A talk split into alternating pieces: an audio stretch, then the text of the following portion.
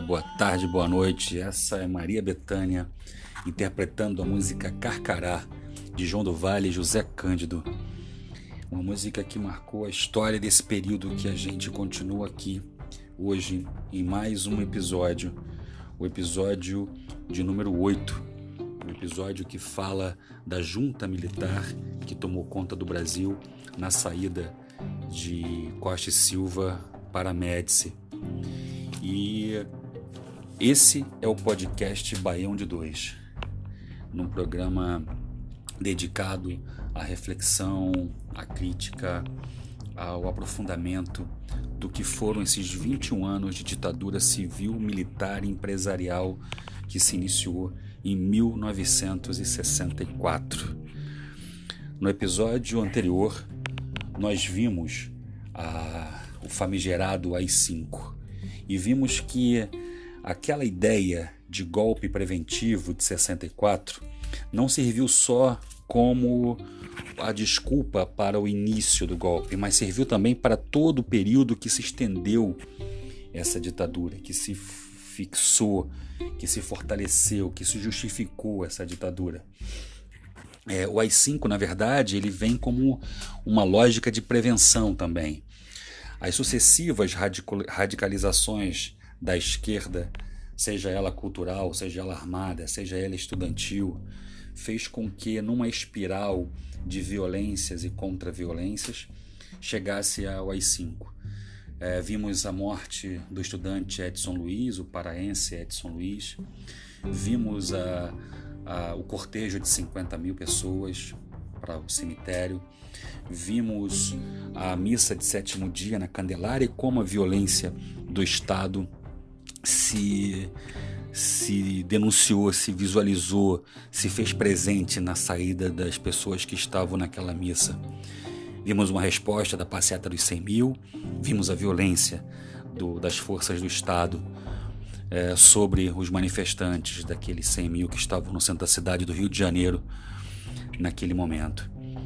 Vimos um depoimento simples de um plenário esvaziado do deputado MDB Márcio Moreira Alves e vimos que a resposta a aquela é, aquele pronunciamento no dia seguinte foi a decretação do ato institucional número 5, no dia 13 de dezembro de 1968.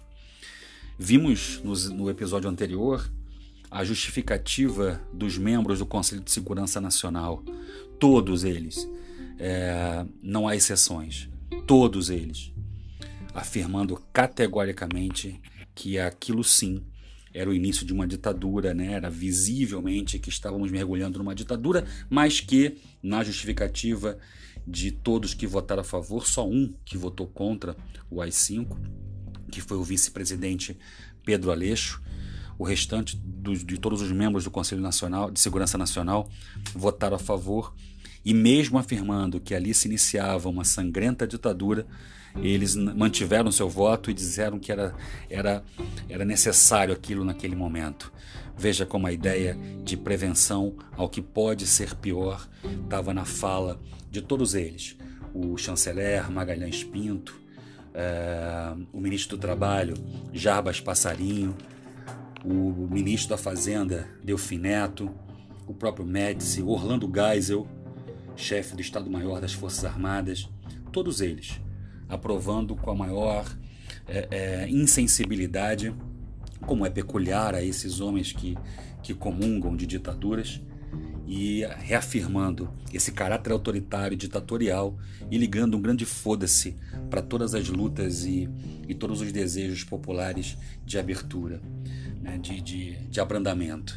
Enquanto isso se dava aqui, vimos um Costa e Silva que estava criando cada vez mais com mais força os elementos como o centro de operação, centro de informação do Exército, como a Operação Bandeirantes em São Paulo, todos eles com o objetivo de perseguir opositores. E assim a ditadura foi se, se ramificando, foi se, foi se estendendo, até que o próprio Costa Silva teve um acidente vascular cerebral e se afasta, entrando aí a junta militar, que é o nosso episódio de hoje. O fato é que a gente está repleto de carcarás.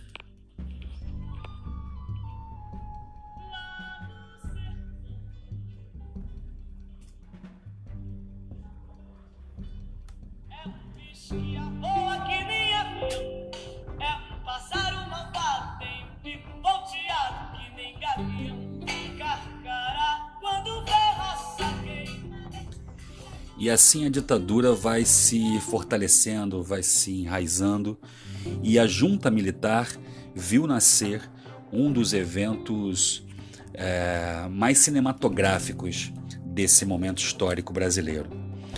É, no dia 4 de setembro de 1969, o embaixador dos Estados Unidos, Charles Elbrick, foi sequestrado Sim, senhoras e senhores, o embaixador estadunidense foi sequestrado no Rio de Janeiro.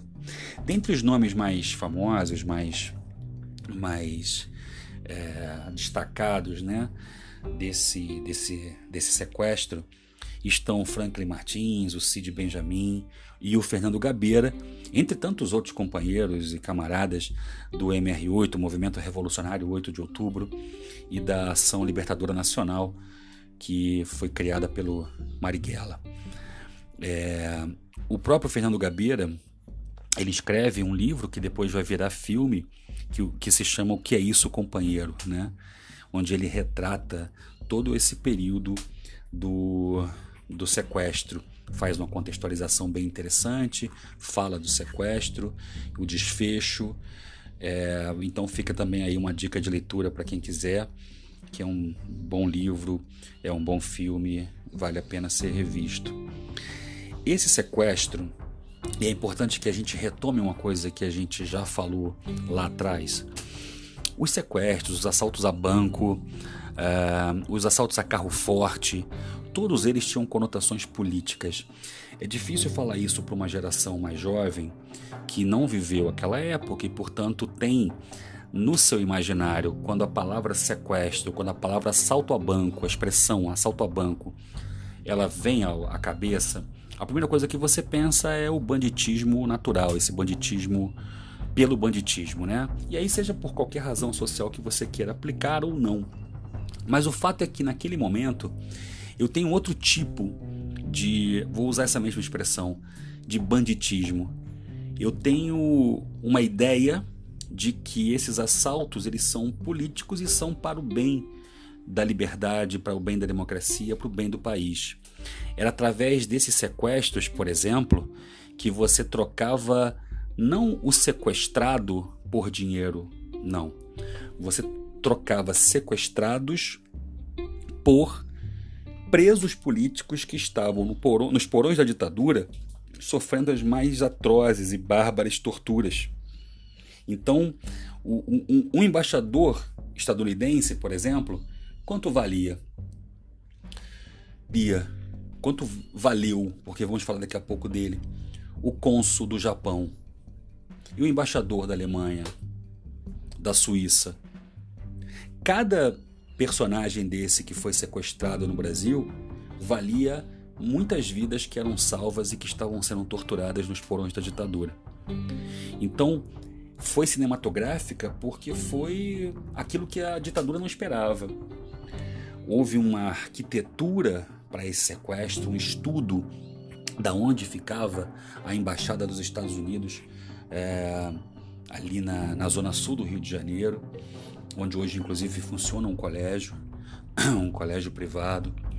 É, houve um acompanhamento da rotina do embaixador, soube-se né? Os guerrilheiros souberam que na, na, na semana anterior o embaixador havia dispensado a sua segurança pessoal porque como ele era novo aqui no Brasil, ninguém o conhecia, o rosto dele não estava ainda nos jornais, então ele imaginou que nada pudesse acontecer com ele. Esse foi um sequestro que durou 70 horas, foi um sequestro curto até é, foi, ele foi levado depois que foi, dois Fuscas fizeram uma emboscada na zona sul do Rio de Janeiro. Ele foi levado para uma Kombi. Depois dessa Kombi, eles, foram levar, eles levaram o embaixador para uma casa alugada em Santa Teresa. E aí começou uma pressão que até então não se tinha. O, a jogada de xadrez desse tipo de modalidade de sequestro é você jogar a pressão para o país de origem. Então reparem que os Estados Unidos, que foi um financiador do golpe durante todo o período, quase todo o período, vocês vão ver que daqui a pouquinho já não mais vai fazê-lo, mas os Estados Unidos que esteve na arquitetura do golpe a João Goulart, inclusive com armamento. Havia naquele momento, eu nem, nem falei isso no. Foi um erro não ter colocado isso no, no episódio de João Goulart, né, do pré-golpe. É, um porta-aviões havia saído da América Central para dar sustentáculo ao golpe caso fosse necessário. Ele já estava na costa brasileira quando ele regressou, porque não houve resistência, como vocês ouviram aqui nesse podcast. A resistência, o próprio João Goulart disse que não é, faria nenhuma resistência, não colocaria a guerra civil como pauta do país naquele momento. Mas aquele porta-aviões, segundo Hélio Gaspari, no seu primeiro livro da série de cinco, de cinco sobre a ditadura, ele relata com documentação, inclusive estadunidense, que a intenção era transformar Minas Gerais num país, num país independente. Por que isso? Porque o Exército Mineiro, como vimos aqui há pouco, é, já não mais reconhecia a autoridade da presidência da República de João Goulart. Né? Isso um mês antes do golpe se concretizar. O Exército Brasileiro mudou de lado mesmo. O Exército Brasileiro foi traidor. O exército brasileiro assumiu em Minas Gerais o seu caráter golpista na sua expressão mais vil. E, aliado aos Estados Unidos que estavam, é, se comportaram como uma situação de guerra civil das mais violentas, das mais é, provocativas. E os Estados Unidos estavam o tempo todo nessa, nessa armação, estavam o tempo todo nessa, nessa confecção, nessa arquitetura golpista. Então veja, aquele Estados Unidos que esteve na arquitetura golpista desde o primeiro momento, que financiou pelo capital privado, que instruiu torturas aqui no Brasil, falaremos disso na sequência esse Estados Unidos teve o seu embaixador sequestrado. Então veja o peso que tem uma, um sequestro político desse. Nessas 70 horas, o embaixador, depois ele relata isso, o próprio embaixador fala isso mais tarde, o Charles Elbrick, na entrevista que ele dá, ele vai dizer que em nenhum momento ele foi destratado. Teve, para não dizer que não teve nenhum momento que ele foi destratado, quando o embaixador foi colocado no Fusca e levado a uma Kombi que levaria à casa de Santa Teresa, na, no desembarque do Fusca para o embarque na Kombi, ele tentou fugir. E aí um dos, dos sequestradores, um dos revolucionários, um dos jovens guerrilheiros, deu uma coronhada na testa dele. Foi a única coisa que ele relatou que ocorreu de violência. No mais, ele ficou num quarto, é, teve sempre o cigarro que ele fumava foi comprado, o uísque que ele bebia foi-lhe oferecido. É, a intenção, reparem, de um sequestro político não é fazer com que o sequestrador, o sequestrado, sofra. Não é sequer matá-lo, senão não faz sentido, né? Como é que se eu, se eu tenho um objetivo com essa vida, que é trocar por vidas, se eu mato o embaixador, eu acabo perdendo a minha moeda principal de comprar, com aspas, as vidas que eu quero salvar e que estão sofrendo torturas nos porões da ditadura. O fato é que, é, claro que rolou uma tensão na casa de Santa Teresa e rolou, rolaram algumas discussões entre os próprios meninos guerrilheiros, porque fica sempre a dúvida: e se, né? E se não permitirem? E se não é, deixarem que é, faça de fato que, aquilo que a gente está pedindo, se não libertarem os nossos, o que, que a gente vai fazer com o embaixador? Isso era uma dúvida, isso era uma questão sim, era uma questão importante para caramba naquele momento, né? Então, dentro dessa perspectiva, dentro dessa dúvida, esses 70 dias foram 70 dias muito tensos, né?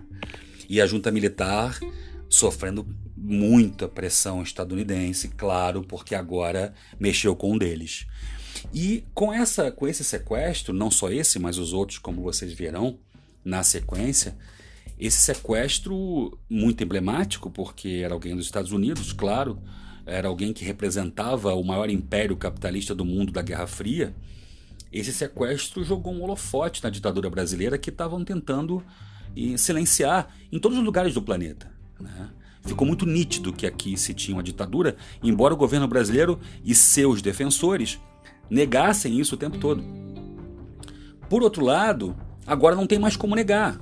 Né? Por outro lado, os jornais do mundo inteiro estampam que um embaixador foi sequestrado e a razão pela, pela, pela pelo sequestro é uma razão política. Né? E aí agora você já não tem mais o que dizer, você não tem mais o que, o que argumentar. E aí o Centro de Informação da Marinha, com tantas pressões, chegou até a descobrir o cativeiro, onde é que era o cativeiro dos, do, do, do embaixador. Mas não invadiu. Né? E a ideia da, da não invasão era óbvia. Eu não podia colocar a vida do embaixador em jogo, em perigo. Imagina se esse embaixador morre. Né? Então, claro que os meninos todos morreriam, mas o fato é que o embaixador que é o que vale de fato ali na, na, na relação política Brasil-Estados Unidos, não poderia morrer. Né? E aí, nessa arquitetura muito bem pensada por esses jovens que, que fizeram a, aquele movimento, é, eles escreveram um manifesto, né? atribui-se até ao Franklin Martins essa, essa confecção do manifesto, mas é claro que o manifesto foi assinado pelas entidades que estavam sequestrando que era o MR8 e a LN, é, e esse manifesto ele tinha que ser lido pelos grandes canais de imprensa da época. E eu vou aqui para vocês reler é, um pedacinho do manifesto.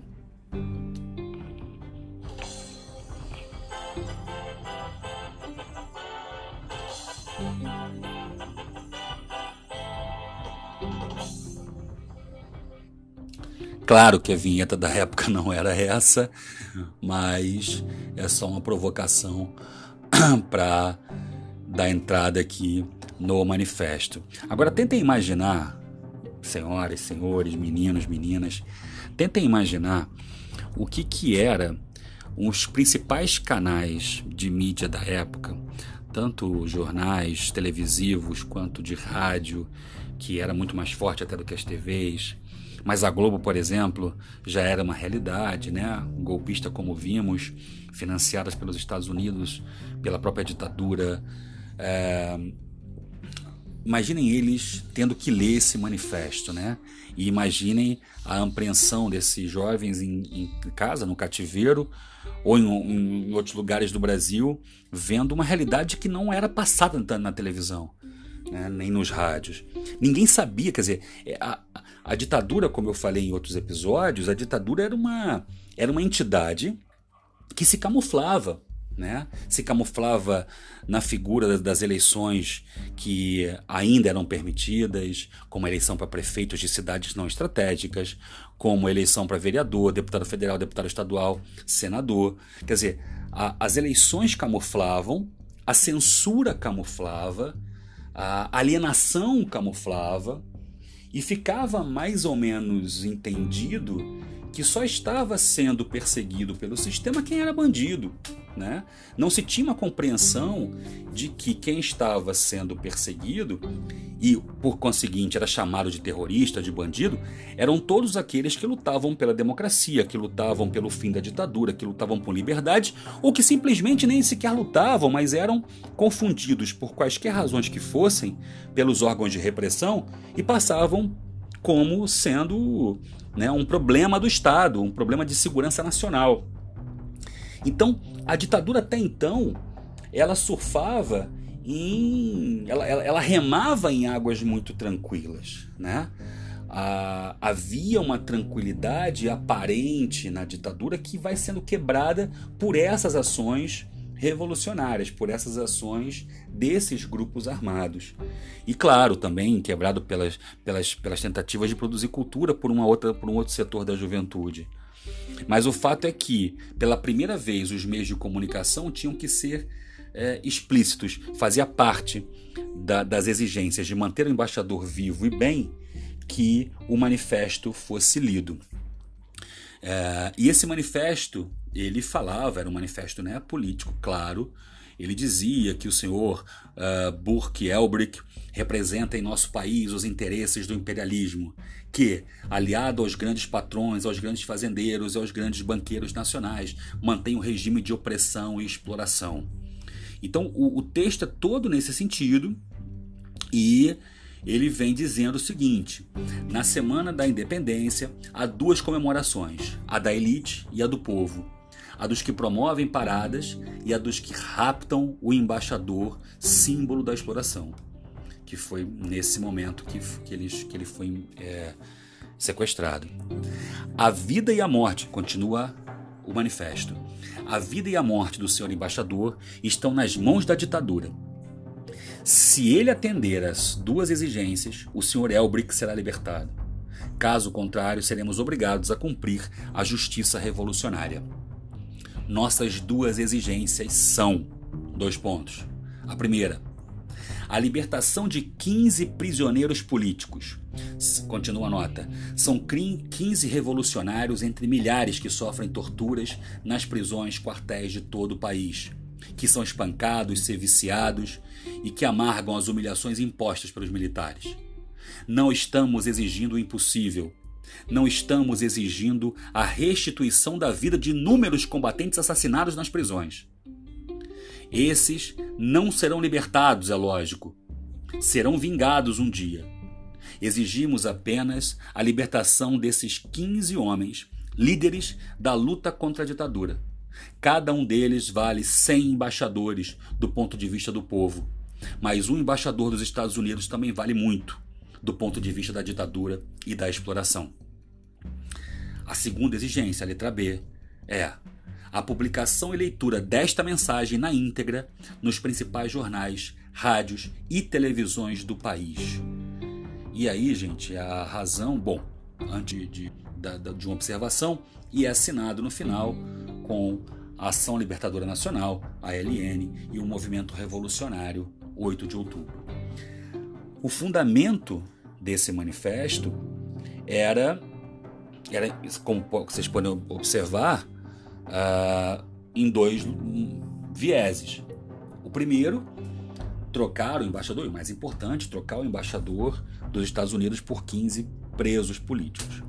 E o segundo era uh, fazer com que o, o, a população soubesse o que a ditadura tentava esconder que havia de fato uma ditadura em curso, que muitos canais de imprensa eram favoráveis a essa ditadura e, portanto, compactuavam com um tipo de censura que era a autocensura.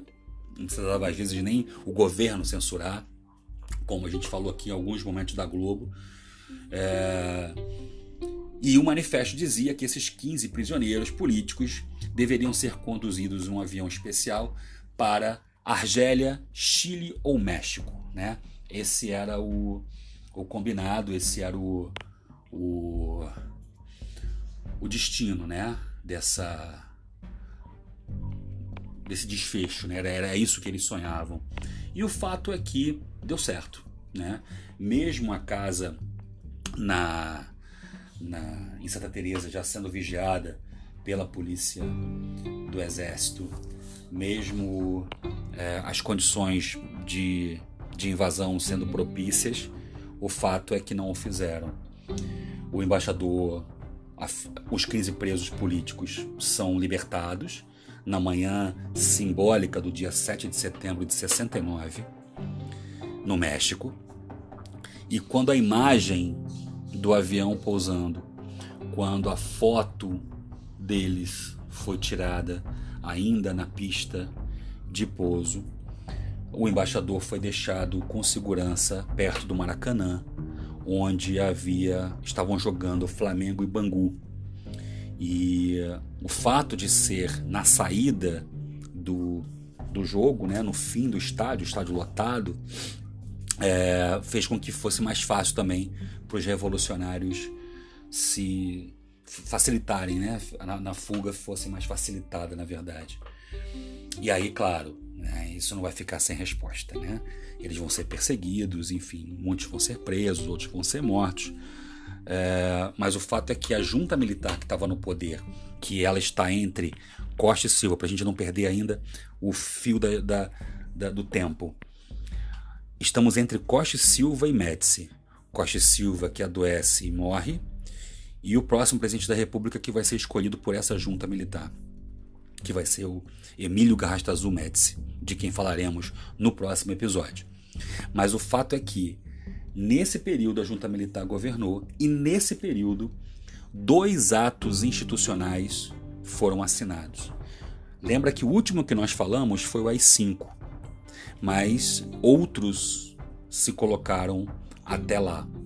Os mais importantes que a junta militar assinou nesse momento foi, foram os AIs 13 e 14. O que dizia o AI 13 secamente? Banimento do país para aqueles que estiverem enquadrados na Lei de Segurança Nacional. Banimento. A saída sumária, a expulsão sumária do país. Isso aí 13. Não satisfeito com o banimento, o AI 14 falava de pena de morte. Isso sim, o Brasil já teve pena de morte.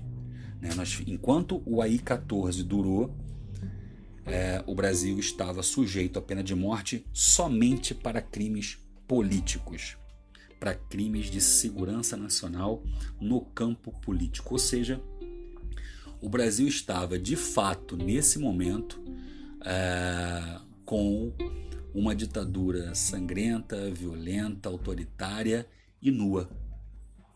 Nua porque a partir de agora todos estavam de fato vendo que era escondido por debaixo de roupas militares de casacas militares, de medalhas de honra, méritos, que havia ali um corpo nu, havia ali um corpo real, humano, e que estava descoberto. A junta fez ainda uma emenda à Constituição, consagrou os AIs até o 14, inclusive o 5, e o próximo passo da junta era escolher o próximo presidente. Né? E o próximo presidente escolhido, por unanimidade, foi exatamente o Emílio Garrastazu Médici, que apreciava o AI-5, né? ele era um simpático ao ato institucional número 5. Ele relativizava a democracia, dizendo que não era um valor universal, que não era um valor interessante, que não necessariamente se vivia num país democrático. E era um cara que o povo desconhecia, que não era um cara desgastado por esses episódios políticos que a ditadura é, vinha patrocinando ao longo do tempo. Né? E segundo a Comissão da Verdade, já agora no século XXI, é, foram 434 pessoas assassinadas ou desaparecidas em 21 anos. 434 pessoas é, ou desaparecidos por razões políticas e de responsabilidade do Estado.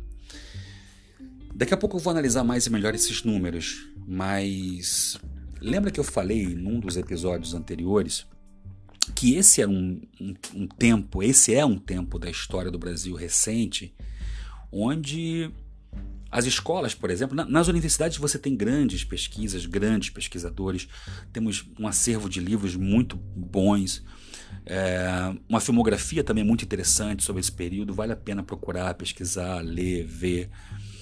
É, até porque a gente não pode falar de um povo com história se a gente não tiver memória, né? E mas são números ainda muito aquém do que se imagina de fato que ocorreu aqui. Eu vou dar um dado só brincando com os mortos ou desaparecidos, mas veja, gravemos o 434 assassinados ou desaparecidos. Imagina-se, quer dizer, sabemos, isso já, já tem dado, isso já está já tá, já tá pesquisado, que desses 434, 307 morreram ou sumiram durante a maior parte do governo Médici, de 1969 a 74. Então veja, de 434 mortos ou desaparecidos, 307 foram na maior parte do governo Médici. Ou seja, o que está por vir depois dessa junta militar é um tempo nebuloso. Né? É um tempo terrível de perseguições, torturas, é, desaparecimentos. E aí eu já indico um filme para que vocês vejam, chama Pastor Cláudio. O Pastor Cláudio, hoje, Pastor Cláudio, ele foi um membro atuante da tortura, da repressão. É, se não me engano, ele trabalhou na Polícia Civil de Minas Gerais e ele trazia corpos para serem incinerados numa usina de açúcar aqui no norte do estado do Rio de Janeiro, em Campos, Campos dos Goitacazes. E ele num arrombo, né, assim, uma coisa, um arrobo de, de consciência talvez, uma, uma crise cristã, uma, uma convertida a um cristianismo e, a, e a, o envelhecimento, a busca do céu, não sei, não sei o que levou o, o hoje pastor Cláudio a fazer aquilo, a dar esse depoimento tão pesado, tão interessante, tão necessário. Mas o fato é que ele narrou um monte de corpos de, de pessoas que ele fez virar cinzas no, nos, nos caldeirões dessa usina de açúcar. Ele conta que essa o terreno e a própria usina de açúcar eram de pessoas, claro, ligadas a, ao golpe, ligadas à ditadura, e que cediam aqueles altos fornos para esse fim. Então é um documentário curto, pesado, importante, que um próprio agente da ditadura narra né, a violência que cometeu, que foi responsável, que foi coautor. Né? Então esses números eles são números muito muito questionados, porque a gente tem um número oficial, mas a gente não sabe ainda ao certo quantas pessoas estão desaparecidas, quantos de fato foram incinerados, quantos estão jogados no mar. Tem uma estimativa. O que sabemos, além desses 434 mortos e, e, e desaparecidos, é que cerca de 20 mil pessoas foram torturadas nesse período de 21 anos. Que 4.841 é, 4.841 representantes eleitos foram destituídos. Vereadores, deputados estaduais, prefeitos, quaisquer pessoas eleitas, mesmo naquelas condições que já falamos, do partido do Sim, do Sim Senhor, do MDB e da Arena, mesmo naquelas condições repressivas, qualquer um que dissesse qualquer coisa que suscitasse uma crítica poderia perder seu mandato. E nesse período, foram 4.841 pessoas que fizeram, né, que, que, que perderam seus mandatos. E aí vão algumas indicações de leituras para aqueles que gostam desse tema e, ou pelo menos é, querem entender um pouco de que país é esse que acabamos herdando. Né? Que país é esse que, mesmo depois do AI-5, vimos pessoas nas ruas é, querendo o AI-5. É, e, é uma contradição histórica que a gente não pode chamar de outra coisa que não burrice. Eu vou para as ruas fazer uma manifestação pelo AI-5. Isso é uma contradição em si, pois o AI-5 negava o direito de participação nas ruas. Essas pessoas realmente elas precisam ser estudadas. E mais, quando em alguns lugares que a polícia chegou e tentou convencê-los a sair, o que não foi muito muito comum isso, não raro a polícia permitia que essas manifestações se seguissem, mesmo sendo um, um claro atentado à democracia, um claro chamamento ao golpe, o que a nossa Constituição também repudia, mas quando a polícia deixou de ser conivente com aquilo e tentou desbaratar, não raro vocês ouviam os manifestantes gritando que aqueles policiais estavam amando de uma ditadura. Ora, meu Deus do céu, se eles estavam nas ruas querendo o AI-5, uma segunda contradição chamar os policiais de representantes de uma nova ditadura, a ditadura do governador do estado A, a ditadura do governador do estado B. Francamente, isso só me parece uma coisa que está eh, é, no campo da ignorância extrema. É, e aí, como combate direto à ignorância, não tem saída, gente. O combate direto à ignorância, que é um dos maiores males do século, é a leitura, é o conhecimento, é a busca pelo, por, por, por, pelo diferente, né? Para não ficar é, é, não ficarmos presos e, e, e, soberanos no nosso mar de ignorância, na nossa é, efetiva é, conexão com o WhatsApp, com aquela tia de Botucatu que eu citei em alguns outros episódios. Então eu indico a leitura, por exemplo, do relatório da Comissão da Verdade. Para quem não sabe, a Comissão da Verdade foi criada no governo Dilma Rousseff com o objetivo de apenas trazer à luz, trazer à tona uma a reflexão sobre o que foi aquele período, né? Os números, quem de fato fez, quem de fato matou, quem de fato torturou, mas não tinha tinha data de validade inclusive. A Comissão da Verdade foi composta por pessoas à direita e à esquerda, por juízes, por políticos, por promotores, é, pelo Ministério Público, enfim, por, por homens e mulheres notáveis né, na, na, sociedade brasileira que tinham como missão sair por aí investigando e, e trazendo à tona, trazendo à luz algumas coisas que ficaram no, nos escombros dessa ditadura. Lembrem que eu disse que a maior parte dos documentos feitos à época, é, os, os documentos produzidos nesses 21 anos, a maioria esmagadora desses documentos foram incinerados quando a ditadura acabou. Os militares não queriam deixar rastros do que de fato fizeram, né? Então, esses que se arvoram em se orgulhar daquele período não passam de fanfarrões, não passam de mentirosos, de canalhas, porque os relatórios efetivos do que ocorreu efetivamente naquele período foram incinerados. Né? O que a Comissão da Verdade conseguiu trazer à tona foi um pedaço pequeno, a ponta de um iceberg que a gente não sabe até hoje qual é a dimensão que ele tem. Mas vale a pena o relatório e isso a gente encontra em qualquer é, canal da internet.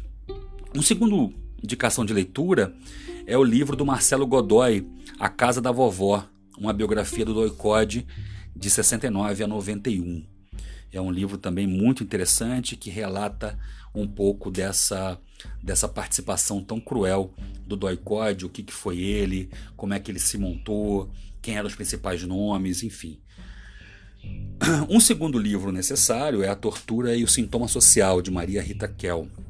Também vale a pena muito ler. Um quarto livro que eu indico é o Dossiê Herzog, Prisão, Tortura e Morte no Brasil. Esse é do Fernando Pacheco Jordão.